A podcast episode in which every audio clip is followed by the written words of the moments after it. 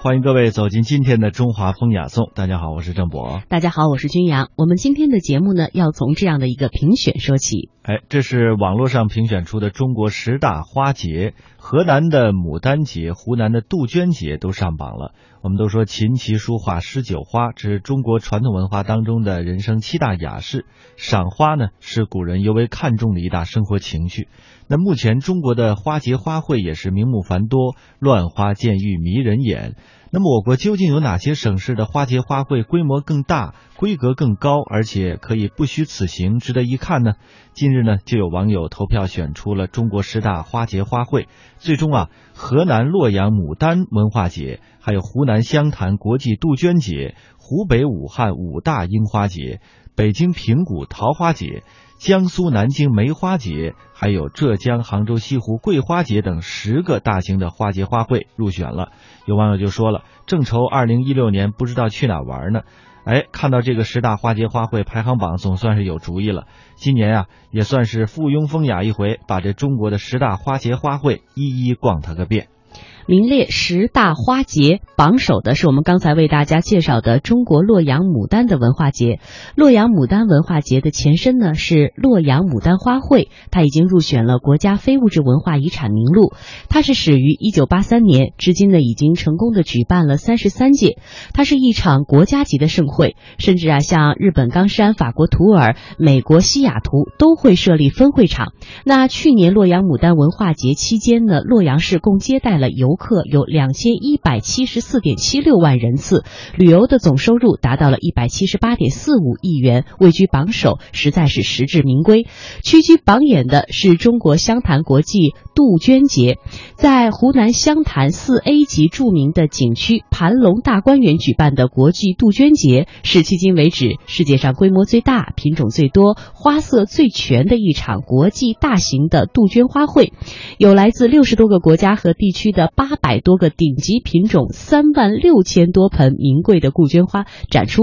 其中呢，有一盆叫做“荣冠杜鹃王”，是经历了日本贵族八代人近四百年的精心培育，吸引了海内外游人如织。元旦小长假期间呢，也是迎来了游客的井喷。此外呢，每年吸引数百万游客的武大的樱花节就名列第三位了。武大不仅是呃他们的这个校花呀，是红于网络。他们的樱花呢也是出了名的，深受八九十年呃八零九零后年轻人的这个追捧。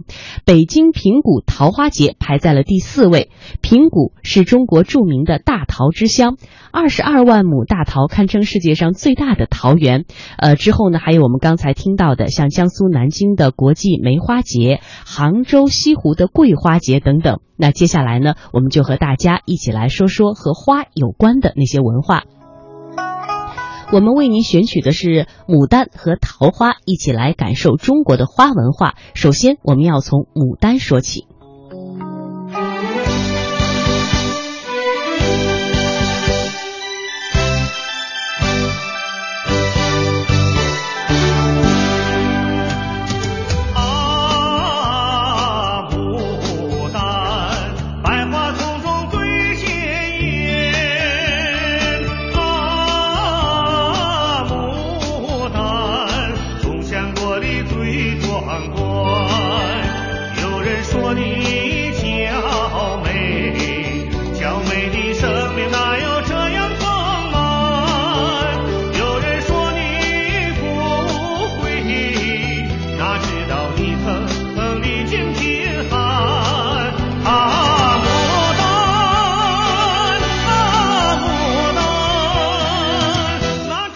这首《牡丹之歌》想必很多人都熟悉。那说起牡丹的文化，它的起源，若从《诗经》牡丹进入诗歌的话，距今呢大约有三千年的历史了。秦汉时代以药用植物将牡丹记入了《神农本草经》，牡丹已经进入了这个药药物学的范畴之内。到了东晋的顾恺之的名画《洛神赋》当中，已经出现了牡丹的形象。南北朝的时候，北齐的杨子画画牡丹，牡丹呢已经进入到艺术领域里，作为观赏对象是毫无疑问的。然而往后，隋朝时候，隋炀帝在洛阳辟地，呃，这个二百里为西苑，这是牡丹第一次被人工栽培，并且进入到皇家园林里。唐唐朝的牡丹的栽培开始繁盛起来了，一直到开元中期，牡丹的这个文化啊兴盛于长安。唐代特别看重牡丹，由此呢，牡丹也成了国运昌隆的一个标志。种植、观赏，这都成为牡丹的一种社会习尚了。唐代有许多著名的诗人，都曾留下了无数歌咏牡丹的家章妙词。牡丹文化的起源，如果从《诗经》中的牡丹说起，算起来已有三千年的历史。秦汉时代把牡丹作为药用植物记入《神农本草经》，唐代牡丹诗大量涌现，刘禹锡的“唯有牡丹真国色，花开时节动京城”脍炙人口，李白的。云想衣裳花想容，春风拂槛露华浓，成为千古绝唱。宋代开始又出现了关于牡丹的专著，诸如欧阳修的《洛阳牡丹记》，陆游的《天蓬牡丹谱》等等。明代有《牡丹花谱》《亳州牡丹史》，清代留下了汪浩的《广群芳谱》，苏玉梅的《曹南牡丹谱》等。遍布民间花香的牡丹传说故事，以及雕塑、雕刻、绘画、音乐、戏剧、服饰，有关牡丹的记载更是数不胜数。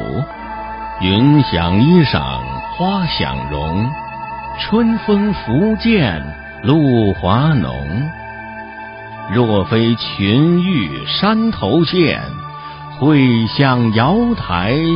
月下逢。关于李白的《清平调词》啊，还有一个有趣的故事啊，就是传说啊，有一天，这唐玄宗呢与杨贵妃在沉香亭赏牡丹，乐师李龟年呢领着一班子弟奏乐歌唱，这唐玄宗就对李龟年说了啊，他说。赏明华，对燕飞，你们怎么演唱旧词呢？这样吧，快招李白来写新词。这李龟年呐，就急忙赶到长安这个大酒楼啊，果然看见李白啊，正在和几个文人畅饮，啊，已经是喝的呃酩酊大醉了。当李龟年向他。传达圣旨的时候，他醉眼微睁啊，竟然昏睡过去了。圣旨是误不得的，李龟年只好叫随从把李白拖到马上，到了宫门前，几人左扶右持，终于推到唐玄宗面前。李白躺在玉床，把脚伸向高力士，要他脱靴。高力士无奈，只好憋着一肚子气，蹲下来为他脱下来。忙乱一阵，李白才从醉梦中惊醒。唐玄宗叫他快作诗助兴。李白微微一笑，拿起笔来，不到一炷香功夫，已经写成了《清平调词》三首。第一首啊，手起七字：“云想衣裳花想容”，把杨贵妃的衣服。写的啊，那真如霓裳羽衣一般，簇拥着她那丰满的玉容。想字有正反两面的理解啊，可以说是见云而想到衣裳，见花而想到容貌。那么也可以说，把衣裳想象为云，把容貌想象为花。这样呢，相互的参差啊，七字当中就给人以花团锦簇之感。接下来，春风拂槛露华浓，进一步以露华浓来点染花容。美丽的牡丹花在晶莹的露水中显得更加艳丽，这就使得上句更为饱满，同时。也以风露暗喻君王的恩泽，使花容人面倍见精神。下面诗人的想象忽又升腾到天堂西王母所居的群玉山瑶台。若非会相，诗人故作选择，其实肯定，这样超绝人寰的花容，恐怕只有在上天仙境才能见到。玉山瑶台月色，一色素淡的字眼映衬花容人面，使人自然联想到白玉般的人儿，又像一朵温馨的白牡丹花。与此同时，诗人又不露痕迹，把杨妃比作天女下凡，真是精妙至极。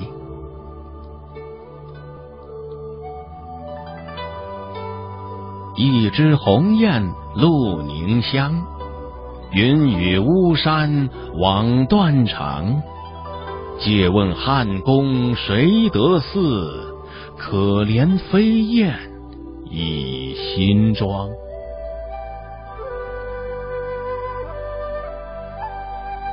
名花倾国两相欢，常得君王带笑看。解释春风无限恨，沉香亭北倚阑干。我在这儿等着你回来，等着你回来，看那桃花开。我在这儿。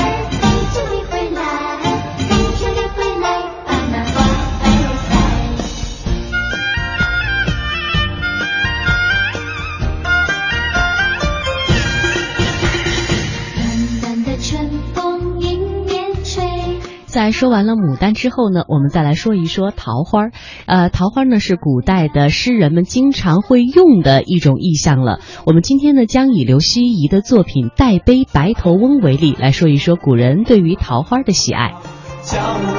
先来说说这刘希夷是谁呢？他是高宗上元二年的进士，本人比较善弹琵琶，其诗呢是以歌行见长，多写归情，词意婉转华丽。《代悲白头翁》是他的代表作，其中呢有一句诗大家非常熟悉，那就是“年年岁岁花相似，岁岁年年人不同”。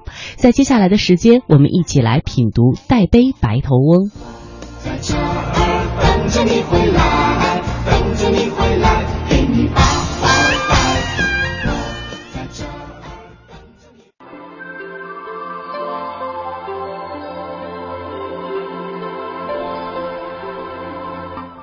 洛阳城东桃李花，飞来飞去落谁家？洛阳女儿惜颜色。坐见落花长叹息，今年花落颜色改，明年花开复谁在？已见松柏催为新，更闻桑田变成海。古人无复。洛城东，今人还对落花风。年年岁岁花相似，岁岁年年人不同。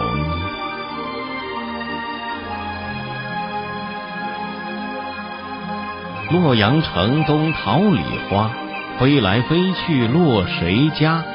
诗的开头两句。描绘洛阳城东暮春景色。洛阳是唐代的东都，十分繁华。繁华的都市盛开着艳丽的鲜花，满城春色，生气勃勃，令人心驰神往。然而，时光易逝，此时的洛阳已是落花季节，桃李纷飞，不知飘向何处。洛阳女儿惜颜色，坐见落花长叹息。描写年轻的洛阳女孩面对漫天飞舞的落花，生出无限感慨。洛阳女儿所感伤的，实际上是由大自然的变化而联想到美的短暂和人的生命的有限。今年花落颜色改，明年花开复谁在？表现的是因为春光的流逝而感叹红颜易老、生命无常的心理。松柏崔嵬新句出自古诗十九首《去者日已疏》。古木离为田，松柏崔为心。桑田变成海，指陆地变成海洋，点出神仙传麻姑。麻姑自说云：“接代以来，已见东海三为桑田。”这两句运用比喻，形象的表现世事无常。古人无复洛城东。今人还对落花纷，揭示出人生易逝、宇宙永恒的客观规律。年年岁岁花相似，岁岁年年人不同。以优美流畅、工整的对句，集中的表现青春易老、世事无常的感叹，赋予诗的意境，且具有哲理性，历来。广为传颂。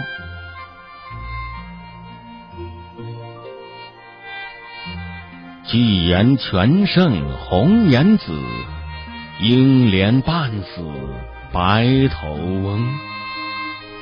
此翁白头真可怜，依稀红颜美少年。公子王孙芳树下。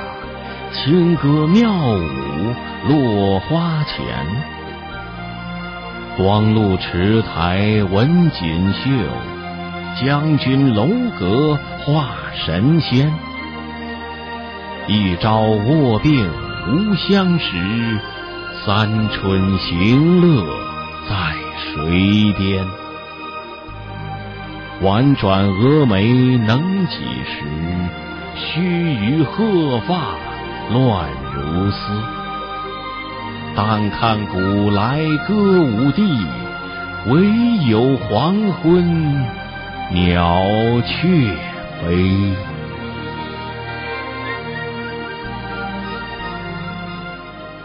纪言全胜红颜子，以下十句概括叙述了白头翁一生的经历。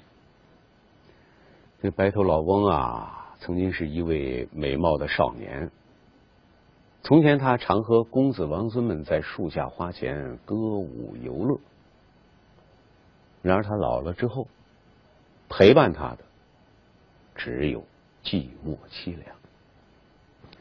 那么这一段通过描写白头翁从红颜到老病啊，从游乐到孤苦的生活，不仅表现了诗人对青春红颜的眷恋和向往，对。垂老白头翁的怜悯、同情，同时也进一步的抒发了对美的短暂和生命有限的感慨。结尾四句点明主旨，收束全诗。婉转蛾眉能几时？须臾鹤发乱如丝。两句感叹美貌的少女，转眼之间将化作白发的老妇，惋惜青春难驻。但看古来歌舞地，唯有黄昏鸟雀悲。两句，一切都如同过眼云烟，迅速消失了。往日繁华热闹的游乐场所。如今只有几只离群的鸟雀，在清冷的暮霭中发出几声凄苦的悲鸣。